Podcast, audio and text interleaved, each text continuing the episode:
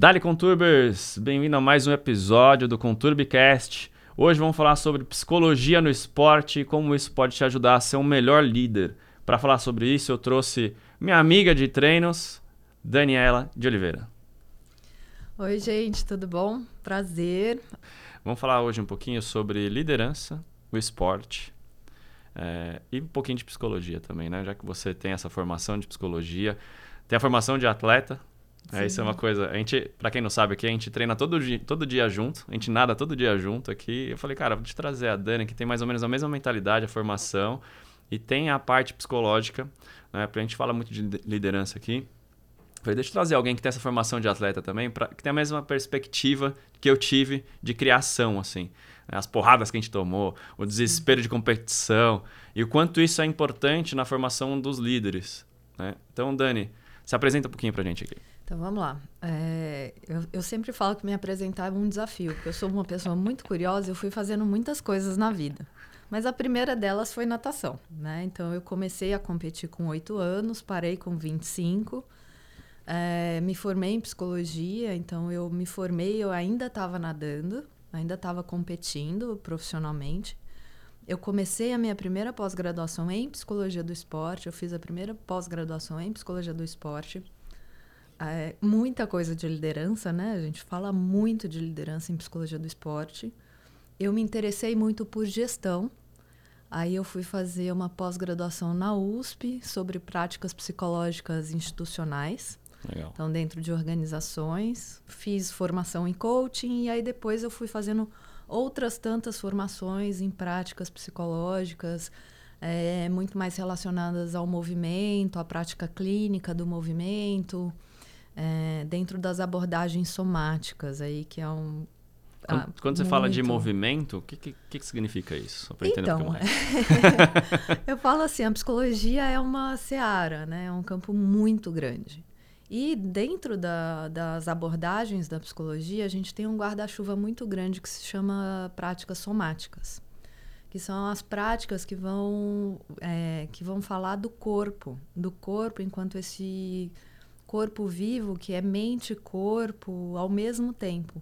Então, quando eu falo de movimento, eu falo de todos os movimentos, mas principalmente dos micromovimentos, das nossas atitudes. Então, as nossas emoções, elas são movimentos corporais, elas são metabolismo corporal.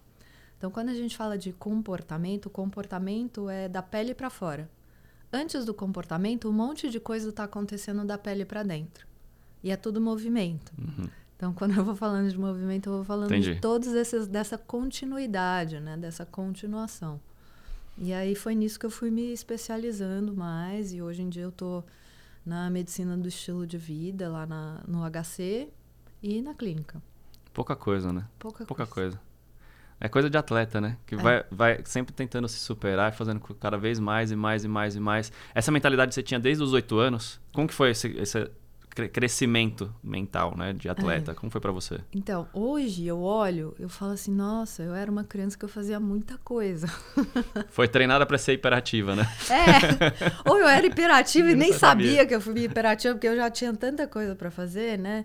Então eu fazia violão, fazia inglês, fazia italiano, nadava, estudava e brincava também, né? Igual toda criança, também tinha essa parte. Brincava tinha em italiano. Cachorro, é. brincava em italiano, brincava ia, em inglês. Ia pro sítio, né? Tinha fazenda. Então, assim, tinha muita coisa mesmo. É, desde os oito, eu posso. Eu acho que antes disso, eu sempre fui muito curiosa. Então, eu acho que curiosidade é uma característica que eu sempre tive. Mas eu sempre fui uma curiosa quietinha, então eu ia e eu olhava e eu queria entender como as coisas funcionavam, né? E eu tive a sorte de ter um avô que consertava tudo. Então ele abria as coisas, juntava os fiozinhos ah, e começava a ensinar para gente o funcionamento das coisas, né? E principalmente em termos de vida mesmo. Então eu venho de uma família que tem uma, um pé na terra, né? é, sou do Goiás. Do Goiás. Eu sou do Goiás e, e, do Goiás mesmo, assim. Então, todo fim de semana eu estava em sítio, eu tava... Então, esse ciclo das coisas nascendo, crescendo, morrendo, sempre foi algo de muito... de um acompanhamento muito próximo, de, de um entendimento, de tentar entender, de tentar ver quando que planta o milho, por que que planta, né? E eu lembro do peão falando, não, ainda não está na época, porque o passarinho tal ainda não cantou. Não chegou para cá, falava, gente, mas como que Como assim, um funciona esse passarinho, negócio? tem a ver, né? E aí eu, eu lembro que eu ficava tão curiosa que eu ia estudar mesmo, eu ia pesquisar, eu ia ver. É, né? E aí tinha aqueles almanaques, né? Porque na época a internet era um negócio super caro, você só, só usava à noite e tal. Então você ia pesquisar Ah, mas tinha internet livro. lá, pelo menos. Tinha, tinha. Os caras, não, é da roça, mas não tem internet. Tem. Não, gente, calma, né? Assim, É, mas era bem. internet de escada naquela época. Como toda cidade, né? né? No campo e cidade era a mesma coisa. Era a mesma coisa. E da sua formação, assim, é, pe- pegando do lado da psicologia, né? Você passou por várias etapas da psicologia. Como você aplica ela para os líderes que você cuida hoje, né? Que você trabalha, você falou que trabalha com o pessoal da XP, você trabalha com como que funciona? É, As pessoas que não são atletas, por exemplo, né, que tiveram formação e tudo mais, você consegue implementar é, a mentalidade? Como que Sim. faz? Então vamos lá, eu acho que isso não é, existe algo da liderança que não é só dos atletas, né? Eu acho que o, o meio esportivo ele trabalha muitas características, muitas atitudes é, que são essenciais para a liderança, mas não é exclusivo. Né? Isso pode ser desenvolvido e também pode ser desenvolvido mais tarde. Não precisa Legal. ser desenvolvido quando a gente é criança. O que, que acontece? Todos nós a gente tem um chão, não é? Temos um chão em nós que a gente herdou eh, e que a gente também foi construído. Então a gente sempre fala é aquele, para mim não é uma disputa entre o herdado e o formado, né? O nature versus nur- nurture, né? Sim. São as duas coisas juntos. A gente tem os dois. A gente tem aquilo que a gente herdou, a gente tem nossas tendências, né? E a gente tem também aquilo que é formado nas relações, que é formado nos ambientes em que a gente está. Uhum. Ah, então isso pode ser formado. Como que eu trabalho bastante, né? Eu trabalho muito nessa questão eh, da gente poder entrar em contato com as nossas próprias emoções e não sair correndo delas. né? Então a gente Legal. voltar para essa vida do próprio corpo, para essa vida das emoções, para que a gente possa entender aonde a gente está em nós. Né? Então, o primeiro passo de tudo, vamos lá, primeiro passinho de inteligência emocional, eu saber o que eu estou sentindo. Sim. Né? Não tem- é, Autoconhecimento é, rei, né? Não É o básico, o não- básico não do tem- básico. Não tem como fugir disso. Uhum. Se você tem um líder que não sabe o que ele está sentindo, é, com- começou errado. É, já, já não está num lugar legal. Então a gente precisa entender o que a gente está sentindo. É, o segundo passo é, a partir do momento que eu sei o que eu estou sentindo e como eu faço o que eu estou sentindo em mim, né? então se eu sinto, se eu estou com raiva, como é a minha raiva? É um aperto na garganta, é um avanço, né? eu, eu vou, vou é, expandindo e me dá vontade de explodir, né? Vou subindo, vou esquentando. Incrível Hulk. É, Incrível incrível, Hulk. Todos nós, todos nós temos em nós. Cada um faz raiva de um jeito. É importante entender como você faz a sua raiva. Tô falando da raiva aqui porque é uma emoção muito. Muito- É, é muito. Ela é muito Latente, né? forte. Forte, é, é fácil é de muito entender. forte, é fácil de entender. É, é, as outras mais sutis, né? Tipo satisfação, né? tristeza, elas são mais sutis em nós. Até É. difícil, né? Com as redes Às sociais agora. Você, difícil. você tem a, injeção de dopamina toda hora, né? É. Você fala, putz, tô um pouquinho. Deixa eu ver o meu Instagram aqui. né? Exatamente. tá na- A gente vai querendo escapar disso. Você não, nem percebe mais, né? Porque às vezes a, a gente não tem emoção boa ou ruim, mas tem emoções que são desagradáveis. Sim. Isso é verdade. É, então, assim, quando a gente entende como a gente faz, aí a gente pode regular. Eu posso fazer menos um pouco e ver o que acontece. né? Então, a, a regulação parte de entender o como. Né? E aí, quando eu faço isso, eu posso entender a relação que eu tô. E porque, o que, que aconteceu nessa relação que eu fiquei com raiva. Né? E aí eu posso endereçar a minha raiva para ah, o que ela serve de verdade, que é, opa, alguma coisa saiu aqui do meu limite, do meu controle. Eu vou precisar falar com alguém, né? Ou eu vou precisar me retirar um pouco. Entendi. Isso, isso é condicionado via terapia ou é um treinamento mental? Porque tem, tem muita gente que tem preconceito com terapia ainda. Sim. Né? Fala, ah, isso é coisa de maluco, que não sei De o gente quê. que tá doente, gente que tá que tem algum doente, não tem doente, tem algum transtorno. transtorno. Eu já sou totalmente pró-terapia. Eu falo, cara, você precisa ter autoconhecimento, o melhor caminho é a terapia. Mas para quem tem esse preconceito, chamar, mudar o nome, né? Chamar treinamento mental. Então, eu vou é. te treinar para você ser uma melhor pessoa. Como que é essas diferenças? Como você consegue? Para mim, tanto faz o nome que a pessoa quer dar, entendeu? O importante... Fazendo. Fazendo. Fazendo. Tem gente que vai falar, ah, é um processo de coaching, é um processo, né? Tem gente que fala, ah, é um treinamento mental, é é um treinamento de saúde emocional, é um programa de treinamento. PNL, né? PNL, qualidade de vida. Tem o vários. importante é a gente poder entender que uh, uma coisa que a gente faz no Ocidente que talvez tenha nos prejudicado muito é separar mente de corpo, que é uma ideia cartesiana, né? Então, Descartes lá atrás vira e fala assim: não, nosso corpo é um maquinário, a alma entra dentro e faz funcionar. Então as coisas são separadas. A alma não tá não é parte do corpo, né? Ela só faz uma morada um certo tempo. E a gente precisa começar a entender que mente, por exemplo, no Ocidente, no Oriente, a mente ela é um órgão de percepção. E de verdade, quando a gente olha o cérebro e, e, e todo o nosso sistema nervoso, junto com os olhos, a pele, né? Ah, os órgãos do sentido, é, são um sistema perceptivo, é uma recepção de informação, tanto de fora quanto de dentro. Uhum. Então, o nosso cérebro está o tempo inteiro, a gente está aqui, no, nosso fígado está funcionando, o pâncreas está funcionando, Sem pressão não noção sanguínea. nenhuma que está fazendo. Exatamente. Ainda bem, imagina se tivesse que controlar tudo isso e você não conseguiria fazer mais Voluntariamente. nada. Voluntariamente. é, Esquece. Voluntariamente, não dava. A gente não dá conta nem do que está fazendo com a própria mão. Exatamente. Só que acontece o seguinte: se a gente pausa por alguns instantes, igual enquanto você estava falando, eu estava me ouvindo dizendo e pausei um pouco. E agora eu estou sentindo o meu batimento cardíaco, eu reparei na minha respiração, eu reparei em como eu estou sentada na cadeira. Então eu fiz menos pressão sobre mim mesma, eu ganhei um espaço aqui para eu respirar. E tudo isso está acontecendo em mim, você não faz a menor ideia. Uhum. Então, essa regulação emocional que a gente faz, isso foi uma regulação emocional. Fiz Entendi. menos pressão sobre mim, eu fico mais tranquila. A tonalidade da minha voz muda, inclusive. Né? É, então, tudo isso é regulação emocional. A gente poder estar tá ciente disso e veja que para eu fazer isso, eu não precisei sair da relação com você. Sim. Isso né? é mais interessante, né? Porque normalmente quando a gente começa a pensar nisso, a gente vai para um extremo que é a meditação. Falar, cara, então é a meditação que vai me resolver isso. Mas está no meio de uma conversa, não vou parar. Dani, pera só um minutinho. Deixa eu, eu tô meio nervoso, deixa eu parar aqui 10 minutinhos, vou meditar aqui. não tem como, né? Tipo, ah, Exatamente. Pera, Dani, só segura um pouquinho. Vou meditar aqui.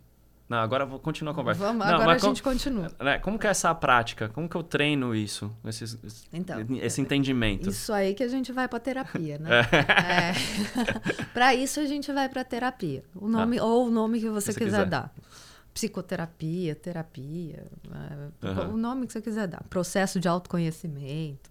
Para mim, tanto faz o nome. É, o importante é que faça. É, dentro da linha que eu trabalho, e aí, de novo, terapia tem várias linhas. Não desista da terapia, desista do terapeuta se você não gostou. Eu sempre falo isso para as pessoas que passam comigo. Olha, se você não gostou de mim, não tem problema. Inclusive, eu te indico outros terapeutas, mas não desista da terapia. Uhum. Né? A gente nunca deve desistir da terapia. Desiste do terapeuta, da abordagem. Então, não desista da terapia, desista do terapeuta. É, na linha que eu trabalho, a gente trabalha bastante com essa coisa da percepção dos micromovimentos e do uso principalmente das mãos. Então, as nossas mãos são um órgão em nós, né? São um órgão voluntário. Então, a gente tem muita voluntariedade nas mãos. Então, isso que a gente fala que eu não tenho voluntariedade, ah, eu não tenho, que a gente estava falando, não tenho voluntariedade sobre como né, o meu, fígado está funcionando nesse momento. Mas eu tenho voluntariedade do quanto de pressão eu faço sobre mim. E como que a gente acessa isso? Principalmente através das mãos. Porque as nossas mãos elas têm uma ligação direta com o nosso córtex cerebral. Então, toda essa informação do nosso corpo que está subindo para o cérebro, é, a gente pode fazê-la descer, né? Voluntariamente e organizar para nós algo. Tá né? Então, se eu faço isso aqui e eu empurro a mesa, você pode reparar que você provavelmente está fechando um belo de um espaço nas costelas. Você tá fica com a respiração mais curta e isso pode dar uma, uma aceleração mental, né? uma aceleração de pensamentos. que algumas pessoas, dependendo da intensidade, chamam de ansiedade.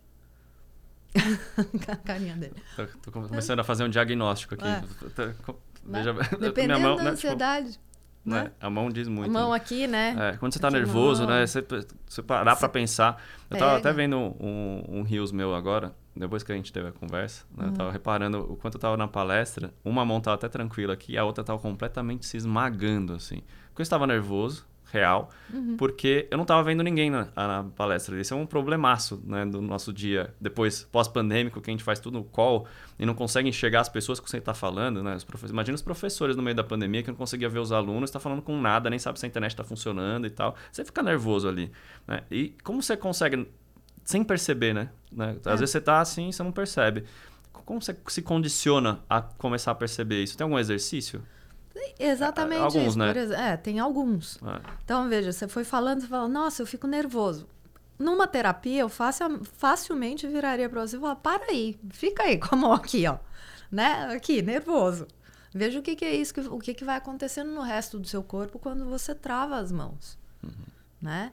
E aí faria, faz um grau a mais, um a menos. Então a gente começa a criar variações de atitudes. Então não é, ah, então eu tô aqui travado, vou soltar tudo. Né? Eu vou, vou relaxar. É, é Então, um não é o né? relaxar, exatamente. Então a gente fala o seguinte: não é o relaxar, porque quando você relaxa, você perde a voluntariedade sobre você. Aí você está sendo levado pelo processo. Então, óbvio que acontece na nossa vida da gente ser tomado pelas nossas emoções. A grande questão é se a gente é tomado pelas nossas emoções o tempo todo. Uhum. E a gente não consegue domá-las, né? Tomá-las de volta para nós. É, o autoconhecimento e autocontrole, né? Um, um tá linkado ao outro. Um está linkado ao outro. Você não consegue ter autocontrole se não tem autoconhecimento. Exatamente. E um dado interessante, né, que eu acho que é para todos nós, assim, uma emoção ela tem uma duração de 90 segundos no nosso sistema, fisiologicamente. Tá. Mais do que isso, é a gente que está repetindo, Você entra Ah, em looping. entrou em looping. Exatamente. Entendi. Aquela regra dos 5 segundos, que não sei se você já ouviu. Tipo, ó, você Sim, tem 5 10 segundos pra ficar puto. segundos. É, 10 segundos. 10 se- 10 10 segundinhos- segundos. 10 dá segundinhos pra 10 ficar puto. segundos. É o que você tem de limite ali. Depois disso, você É. entra em repetição. Entendi. Exatamente. Agora, voltando para a parte de liderança, né? Formação de, de líderes, né? É, como que é no dia a dia? Você acha que o cara que é um líder natural, né? Ele já tem os trejeitos dele e tudo mais. Mas ele não é treinado, não tem autoconhecimento e tudo mais. Você acha que ele vai melhor? É que nem pensando no atleta, né? Tipo, um Neymar tem super talento, mas não tem o autocontrole, não tem...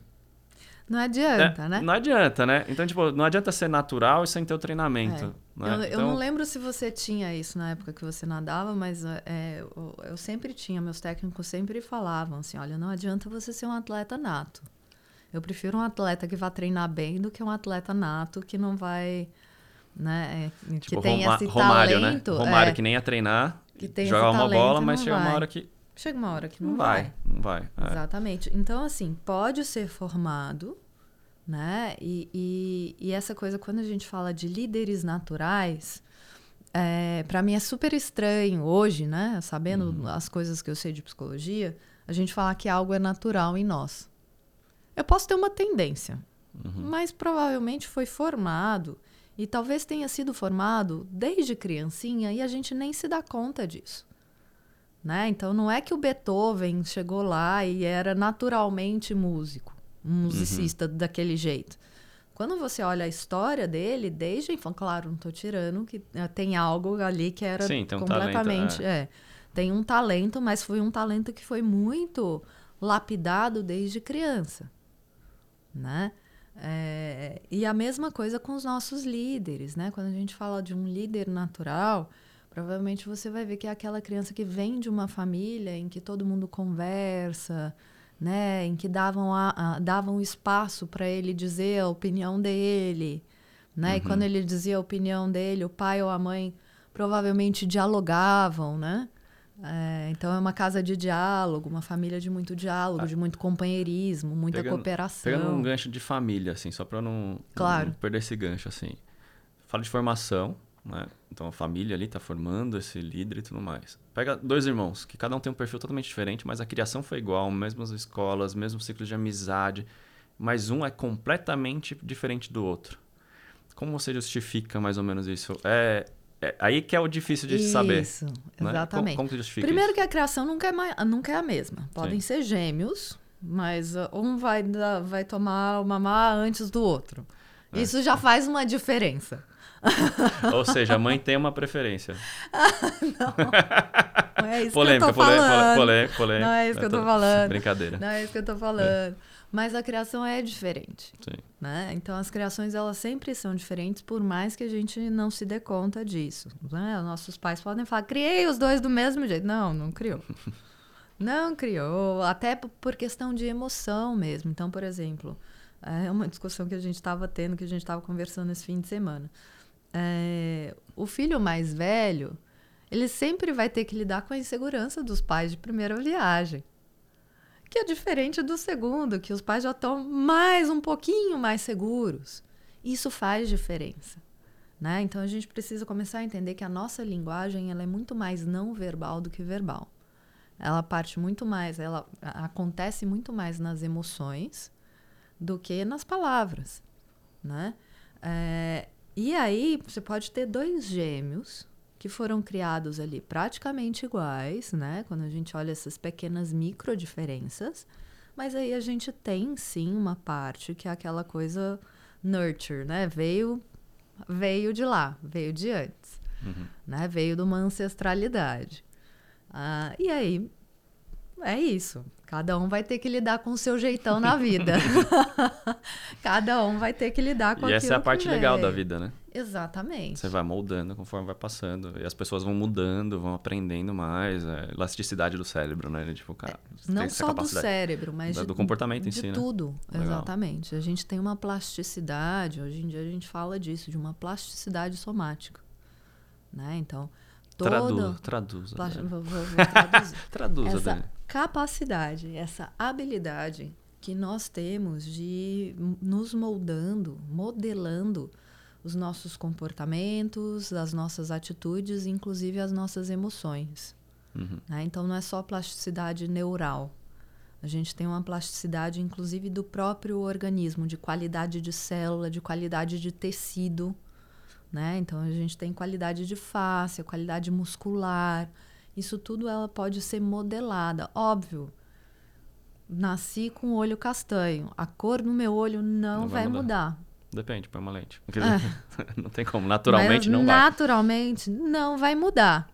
Certo? Isso Uhum. não vai mudar.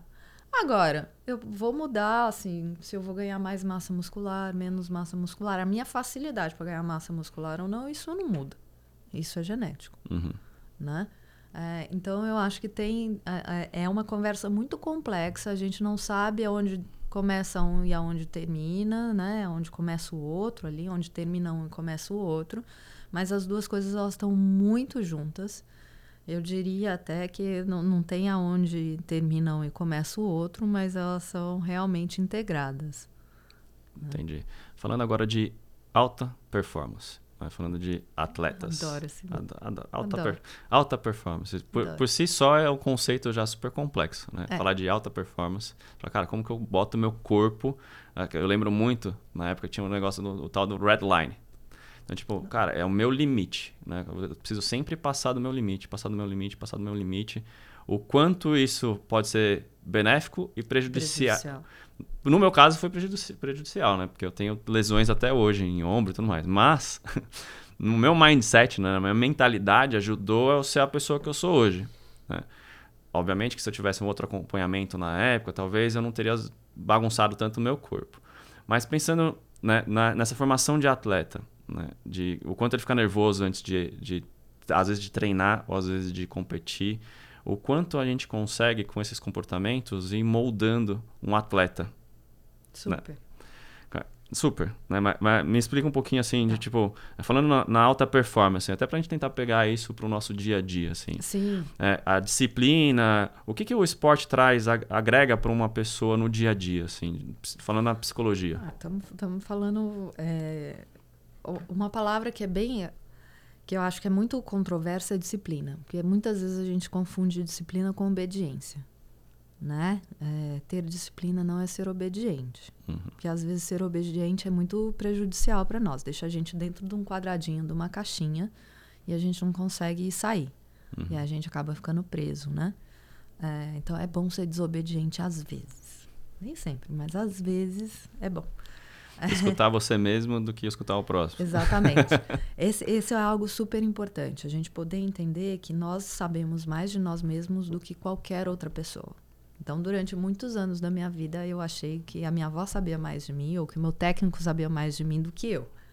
Né? Eu, muitos anos de terapia para descobrir que eu sei mais de mim do que qualquer outra pessoa. Né? É, então, assim, o que, que o esporte traz? Né? Falando de alta performance, o esporte traz disciplina, é, essa capacidade de falar, não, dá para ir mais, uma certa diferenciação do que, que é meu, o que, que é do outro. Isso é super importante nos nossos processos de vida, é, nos processos de liderança, né? Até onde vai o meu trabalho? Eu preciso fazer a minha parte bem feita, né? Então, essa, essa questão dessa minuciosidade, do, do apreço aos detalhes, né? De fazer bem feito. Então, é, a gente tinha essa coisa de, às vezes, a sua mão tá virada um grau a mais para a direita. Então, você tem que virar sua mão um grau a mais para, para um grau a menos para a direita. Ok, então vou prestar atenção um e grau o mais a menos. louco é que quando você vê o resultado, daí você fala, não, beleza, faz sentido. Faz sentido. Faz sentido.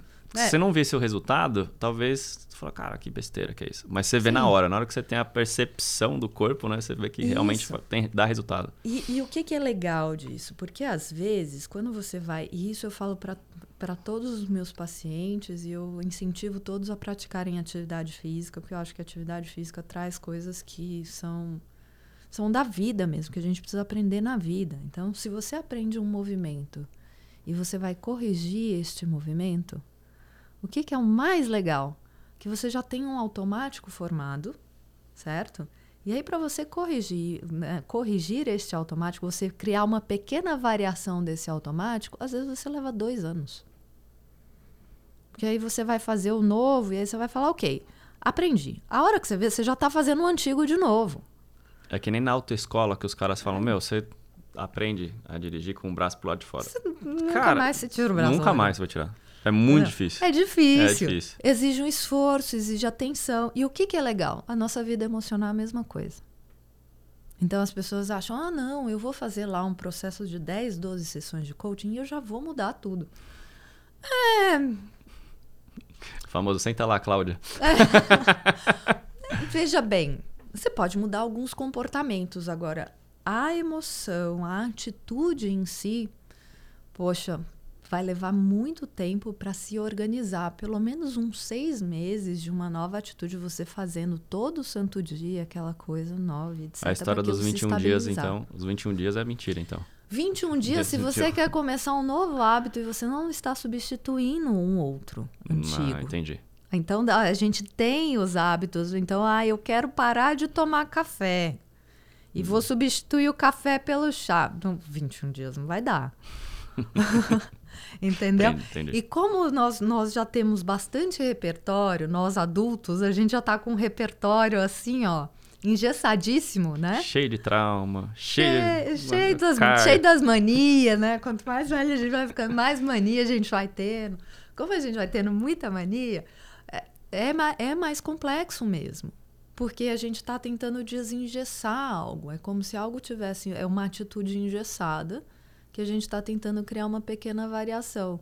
Demora, exige esforço, é, exige bastante esforço de atenção, mas para mudar é menos esforço. Então, né, eu vou pegar o exemplo da natação. Às vezes a mão que vai um grau para a direita, você vai se esforçar menos do que se você manter aquela antiga, aquele antigo padrão. Vai criar até uma lesão, dependendo do movimento. Exatamente. A vida emocional é a mesma coisa. Né? Então, isso, isso que é o interessante, né? Para mim, pelo menos, assim, eu acho isso fantástico.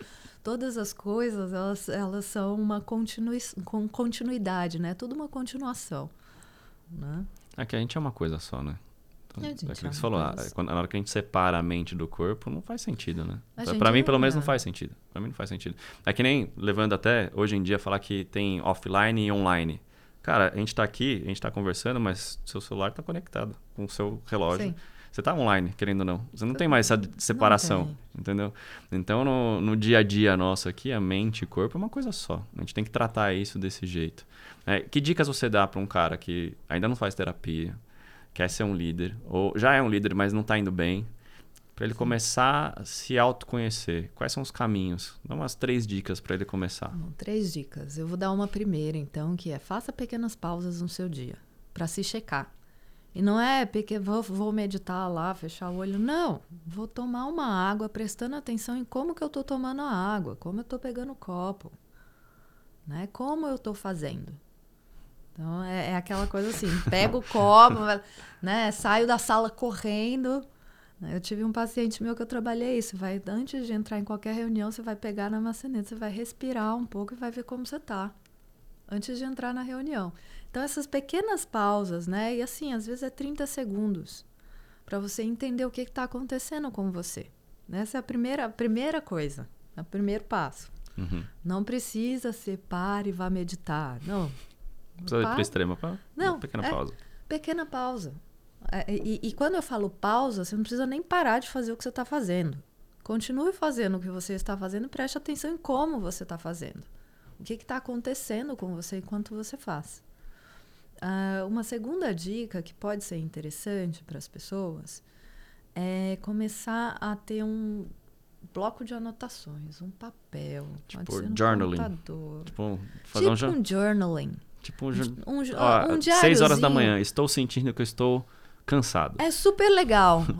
eu, eu, eu, entendo que exige um esforço que às vezes as pessoas não vão fazer isso. Então, o que, que eu aconselho? Ah, uma vez no dia, tira cinco minutos e faz uma escrita meio, né? Ou, ou, você pode escrever, você pode desenhar. Então tem gente que prefere desenhar. Escreva o que está acontecendo no seu corpo nesse momento. Isso. Ah, ah, eu é tô é tipo, com aperto na garganta, tô com gastrite, tô com nó no estômago. Pra quem já fez o, o Router, mapa, né? Que é, é. o exame do, da pressão, tipo, hora em hora fala o que você tá sentindo e a pressão é. que tá, né? É tipo, mais Faz ou menos isso. É. Não, inclusive é a questão da pressão interna mesmo. Com quanto de pressão eu tô sobre mim mesmo? De 0 a 10. Quanto eu tô acelerado? De 0 a 10. Né? E aí é o seu nível, é o seu 0 a 10. Sim, sim. É Cada um tem uma percepção. Né? Exatamente. Então, algumas coisas que a gente pode pegar. É, pressão interna, né? Quanto de pressão eu estou fazendo sobre mim mesmo? O quanto eu estou acelerado, meus pensamentos estão acelerados ou não? Como está a minha respiração? Tá? São três pontos. Já, ah. Isso já dá bastante conhecimento. Né? Isso já dá bastante material de você para você mesmo. Não muda muito isso. É. Isso já dá bastante material uh, ah, para você se trabalhar. Legal. E o terceiro ponto é tentar criar uma pequena variação de alguma atitude. Pequena, não é. Dê um exemplo, por, só para entender. Vou, vou dar um exemplo. Vamos lá. Se eu todo dia escovo os meus dentes em cinco minutos e escovo muito rápido, eu vou tentar fazer um, a velocidade. Uh, se a, eu escovo na velocidade 5, eu vou escovar 3. na velocidade 4. 4, um pequeno. É, vou escovar na velocidade 4. Vou criar uma pequena variação. No outro dia, eu vou tentar no 6. Aí no outro ainda. dia, é, no outro dia eu vou voltar para o 5, vou voltar para o 4 para a gente começar a criar pequenas variações de nós. Porque o que, que é importante, né? Então, quando a gente fala lá, e isso é uma fala que, que, que às vezes me irrita muito, tem que sair da zona de conforto. Aí você vai falar com a pessoa, várias pessoas. Mas várias eu não tenho pessoas, conforto, gente. Né? Exatamente. Né? várias pessoas chegam no meu consultório com essa frase porque eu tenho que sair da minha zona de conforto. E eu pergunto, mas o que, que você está sentindo aí? A pessoa, ai, eu tô com uma, um aperto no peito, um aperto na garganta. Eu falo, tá confortável aí então? É daí que você tem. Isso aí é conforto. Não. Ah, então tá bom. Então, na verdade, o que a gente tá, tem que trabalhar é para você entrar um pouco no conforto e começar a conhecer o seu conforto. Então, a gente só sai da zona de conforto quando a gente conhece. A maioria de nós hoje não conhece uma zona de conforto. A gente está sempre, o tempo inteiro, desconfortável sem nem se dar conta que a gente está fora do nosso conforto, sem nem se dar conta que a gente está fora da nossa própria vitalidade. Até o conceito de conforto é, é, é estranho, né? Você fala, o É. que, que é confortável? Não, você fala, cara, não, beleza, eu tô na praia, curtindo, mas, cara, mas, Tá Você não confortável? não, mas tem areia, tem vento, tá sol, você tá suando. Mesmo assim não tá confortável, mas você tá na praia. então, tipo, é, é complicado, né? É. Não, e a maioria de nós não, não, não fica mesmo perto da própria vitalidade. A gente está sempre correndo de nós, correndo das nossas próprias emoções. E isso causa um desconforto extremo para o nosso corpo. Então, se a gente olha, a maioria das pessoas hoje estão muito mais no sistema de luta, fuga e paralisia, que são os sistemas de alerta do organismo. Né? Luta, fuga, paralisia. paralisia. né? Então, o nosso, nosso sistema nervoso ele tem, ele tem dois moldes, vamos dizer assim. O molde de luta e fuga, que Uhum. a gente conhece, né? que é para quando a gente está em estados de perigo, luta, fuga e paralisia. Paralisia é o último, é quando o organismo não tem mais Tá. o que fazer, Catatônico, já tentou travou. lutar, já tentou fugir e aí paralisa. piripaque do Chaves, É o burnout. burnout. É o burnout. Tá. né? Já entrou numa paralisia. Ah, e a gente tem os estados de repouso, que é quando tudo tá bem, a gente vai digerir a nossa comida tranquilo, lá dentro da caverna, com uma fogueirinha, com os nossos amigos. É o conforto.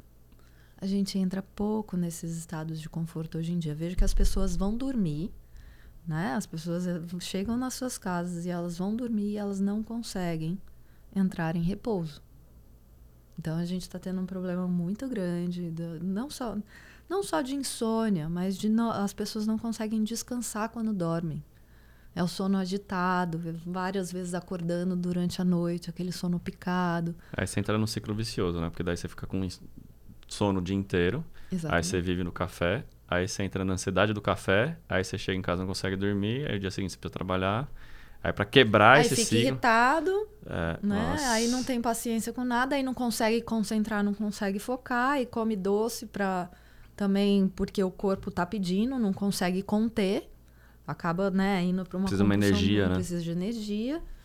Ah, aí vira e fala não, porque eu tô compulsiva, eu preciso fazer, não, eu tá precisa dormir primeiro. Então eu falo para as pessoas assim, olha, antes de qualquer coisa, vamos consertar o sono. Quando você conseguir dormir, assim, um mês, dois meses dormindo bem, aí a gente vê o que está acontecendo de verdade. Eu acho legal esse conceito de dormir bem, porque não necessariamente você precisa dormir 10 horas no dia. Às vezes dormir 5 horas bem dormidas vale mais do que as 10 mal dormidas. É.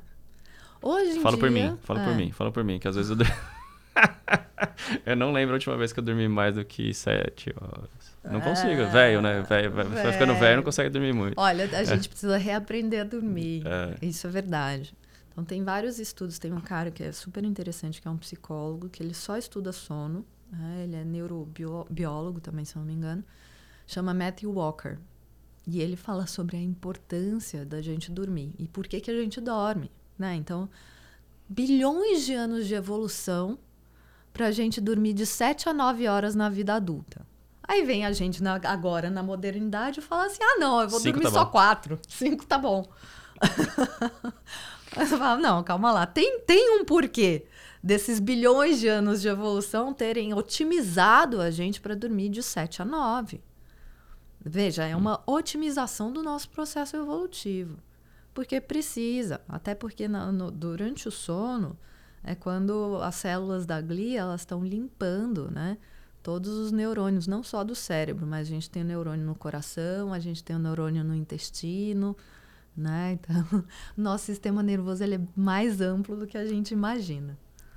É tipo um shopping, né? Durante o dia você recebe as pessoas, aí de noite apaga e vem a equipe de limpeza, deixando tudo Exatamente. organizadinho. Então, se você não dormir direito, cara, piripaque vem. Exatamente. Obrigado E pode não, é.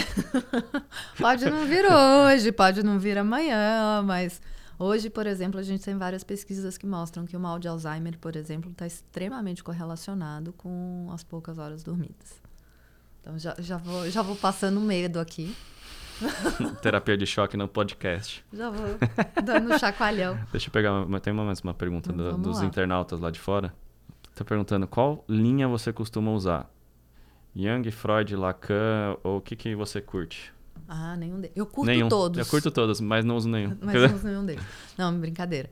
É, eu curto todos, eu de verdade, eu, de novo, a minha curiosidade foi me fazer estudar Jung, foi me fazer estudar fenomenologia existencial, principalmente. Eu venho é, muito da, da área da fenomenologia existencial psicodrama. Eu, eu, gosto de estudar tudo mesmo. Tudo, né? Você criou a sua própria Sistêmica. linha, digamos. Não, mas eu não criei minha própria linha. É, eu sigo um cara, eu trabalho com a psicologia formativa. Né? A psicologia formativa é de um americano. Eu uso bastante da metodologia dele. É, eu tenho um background de meditação é, longo, também extenso, que eu comecei a meditar lá com oito anos, quando eu comecei a competir. Isso é uma coisa muito louca então, também. Meu primeiro contato foi na natação também, com meditação. É. Tinha duas coisas que a gente fazia fora do treino. A gente tinha um treino que era tipo meio militar. Tipo, um Super. monte de cambalhota, umas coisas bizarras. Que é o que hoje o pessoal faz de... Funcionalzinho. Funcional e Naquela etc. época era, era treino militar, né? É. É. é que o crossfit veio disso, né? Veio, veio disso. Veio disso. Exatamente. E meditação. Então, tipo, cara, uma de relaxar e outra de concentração. Principalmente é. pré-prova. Quando você está muito nervoso, né, a respiração diz muito, para dar uma acalmada. Não só as mãos, né? Eu acho que a respiração. A gente negligencia muito, muito a respiração. Muito, muito, muito. muito. muito. A respiração ela tem uma conexão direta com, é, ao, com o coração. É, então, quando você olha o tecido do pulmão, a pleura, ela forma também o pericárdio, os dois estão conectados. E junto com o diafragma. Então, se a gente consegue abaixar o diafragma, respirar mais profundamente, o batimento cardíaco diminui, a pressão diminui. É, então, tem, tem, uma, tem uma correlação muito forte. É legal. muito legal. É, bom, sou suspeita para falar. Então, Agora fui... você falando, falando da meditação, aí essa linha que você segue, então, nesse americano. É, é Matthew? Chama Stanley Kellerman. Stan Stanley Kelly. Tá. É, se chama psicologia formativa. Para quem quiser saber mais, tem o centro de psicologia formativa. E como que é essa linha? Só pra entender. Eu entendo um pouquinho de Freud, que eu faço terapia freudiana. Freudiana faz um tempo. Psicanálise no ECRUA há oito anos. Também já fiz, também né? já fiz. Tomando porrada há oito anos. Né? Também já fiz, muitos anos. Mas como que é, diferencia uma da outra? Tá Só para o público leigo, é, assim. Para o público leigo. Todas as abordagens da, da, da psicologia, o que, que vai diferenciar uma linha da outra? O que, que a gente acredita que é o ser humano? O que a gente acredita de como se constitui esse ser humano. Então, a psicologia formativa, ela parte desse princípio de que a gente tem aquilo que é herdado, mas que a gente também forma coisas nas relações que a gente vai estabelecendo com o meio ambiente, com as pessoas. É, então, também tem uma base existencial muito forte, né? É, e o Kellyman, ele tem uma base biológica, neurobiológica muito forte. Então, ele é, escreveu um livro que se chama Anatomia Emocional. Então, ele que diz, as nossas emoções, elas estão no corpo. Elas se formam, né? E o Freud também tem essa frase, anatomia é destino. Freud, a, esta frase, anatomia é destino, é destino. É, é do Freud. É, e ele pega essa frase do Freud ele fala, olha, realmente, ele faz uma releitura disso. Nós temos os pulsos metabólicos no nosso organismo, nós temos as bolsas, e a forma como a gente se organiza dentro de nós, fisicamente, né? Esses graus de pressão que a gente coloca, se eu moro mais na minha barriga, no meu peito, se eu estou mais na minha cabeça, isso vai é, gerando, né? Essa, essa anatomia. Isso vai construindo essa anatomia, qualidade de músculo, a qualidade né? A metabólica diz também de como eu ocupo o meu lugar no mundo. Se eu sou uma pessoa mais endurecida, mais rígida, eu provavelmente entro nas minhas relações mais endurecido, mais rígido. Hum, então eu posso ser uma pessoa que eu posso ter Ríspida, que tomar né? um certo cuidado, exatamente, na maneira como eu falo, ah, se eu não vou mandar muito nos outros, se eu não vou ser muito autoritário, né? E eu posso, e isso eu posso ir modulando, né? É, e aí ele cria essa metodologia de trabalho com as mãos, porque ele vai estudando e vai entendendo dentro da evolução das espécies que quando o neocórtex surge, o córtex surge, essa capacidade da gente de refletir de, sobre a, a nossa própria ação, também é ao mesmo momento que surgem os nossos polegares opositores. opositores. Né? Então ele diz e hoje em dia tem várias linhas aí da, da neurociência que vão mostrando isso. Então É, por exemplo, hoje o Damásio, né, que ficou super famoso com, com o erro de Descartes, que foi o, um, talvez o principal livro dele. Ele tem, um, acho que o último que ele lançou foi A Estranha Ordem das Coisas, que é um livro fantástico que eu indico para todas as pessoas. Facinho de depois ler. Eu deixo, depois eu deixo o link É. do, do livro. Facinho de ler. E ele vai falando justamente sobre isso. As nossas emoções, elas são, é, elas são um traço evolutivo. Então, para quem não quer sentir as coisas, pense que as nossas emoções elas são uma conversa do nosso processo vivo conosco. E elas servem sim para alguma coisa. Toda emoção é uma conversa da gente com a gente mesmo. Basta a gente querer entender essa conversa, né? É, não é à toa que a gente fica triste. Ah, tô triste, tô triste à toa. Não, não posso ficar triste. Não é para ficar. Não, tem alguma coisa. Sua tristeza quer te comunicar alguma coisa sobre você mesmo, sobre o que está acontecendo na sua vida e sobre os seus processos, né? Entendi. Então, é, a psicologia formativa vai por aí. E aí você falou do meio, né? Só pra gente finalizar aqui, né? Claro. Quando a pessoa, por exemplo, nasce numa favela, num meio ambiente super violento e tal, e ela consegue, mesmo assim, nesse ambiente violento, ela consegue se destacar, virar um bom empresário, um, um atleta, o, ela tem menos suscetibilidade, né? Essa palavra ela é menos suscetível ao meio ambiente do que outras pessoas. O que, que caracteriza isso? Não necessariamente. Então a gente tem de novo aquela questão da, da- do suporte, né? Eu acho que tem a questão da, da genética, tá? Uhum. Mas tem a questão também do suporte. Então, quando você vai ver essas pessoas, geralmente elas tiveram um modelo, que seja um, né? Que tenha uma relação de confiança, que tenha uma relação que dê estrutura. E pode, pode ser que essa relação tenha ido embora quando ela era muito jovem. Mas é, é, de novo, né? Não é porque a pessoa não está mais aqui conosco que a gente não tem ela em nós, né? Então, é, geralmente tem algo, né? Tem uma estrutura, uma base, e não é financeiro, não é de. Estou falando de valores, de- Uhum. do que, que é importante na vida, que vai dando rumo, que vai dando direcionamento para aquela pessoa. E geralmente pessoas são, têm tem essa É um modelo, né, de é, inspiração. um modelo de inspiração e tem uma tendência a um foco, né? Então é aquela pessoa que que aí eu acho que o esporte dá bastante isso também, né? De ter um foco. Eu brinco que é o burro de charrete. Todo atleta é meio burro de charrete, né? Bota ali, ó, e vai. Vai. O que o que está acontecendo no lado, os carros que estão passando, as bombas que estão jogando aqui, você fala, ok, isso aqui existe, mas vamos lá, né? E Sartre tinha uma frase que eu acho que vai, né, que é, que é, que é importante para a gente sempre lembrar, que é aquela que não importa o que fazem comigo, mas o que eu faço com aquilo que fazem comigo, né? Preciosíssimo isso. Preciosíssimo. Óbvio que existe a interação, sim. É uma Ah, releitura do entre- estoicismo, praticamente, né? Que é a mesma coisa. Eu não controlo É. o mundo externo, eu controlo as minhas próprias emoções. Por que, que eu vou me importar com o que está acontecendo lá fora? Meio que Sim. nessa pegada, né? Sim. Não que, e aí, de novo, né? Eu acho que nem, nem 8, nem 80. Sim. Porque, sim, o que está acontecendo lá fora faz parte de quem a gente é também, né? De quem nós somos. Então, a gente está sempre em relação. É importante a gente entender isso também, que a gente se forma também em relação. Então, a gente está o tempo inteiro se relacionando, sendo afetado pelo mundo e afetando o mundo. E a questão é que quando a gente toma consciência dessa afetação, eu posso sim fazer uma intervenção sobre ela. Entendi. Muito bom. Muito obrigado, Dani. Foi esclarecedor. Falar disso, é- a gente vai ficar aqui o resto do dia falando. Eu, Mas, eu é, fico fácil. fácil. Só pra gente não estender demais aqui também. Muito obrigado mesmo pela presença. Te chamo pra outros aqui, que esse bate-papo é demais. E até a próxima. Até mais.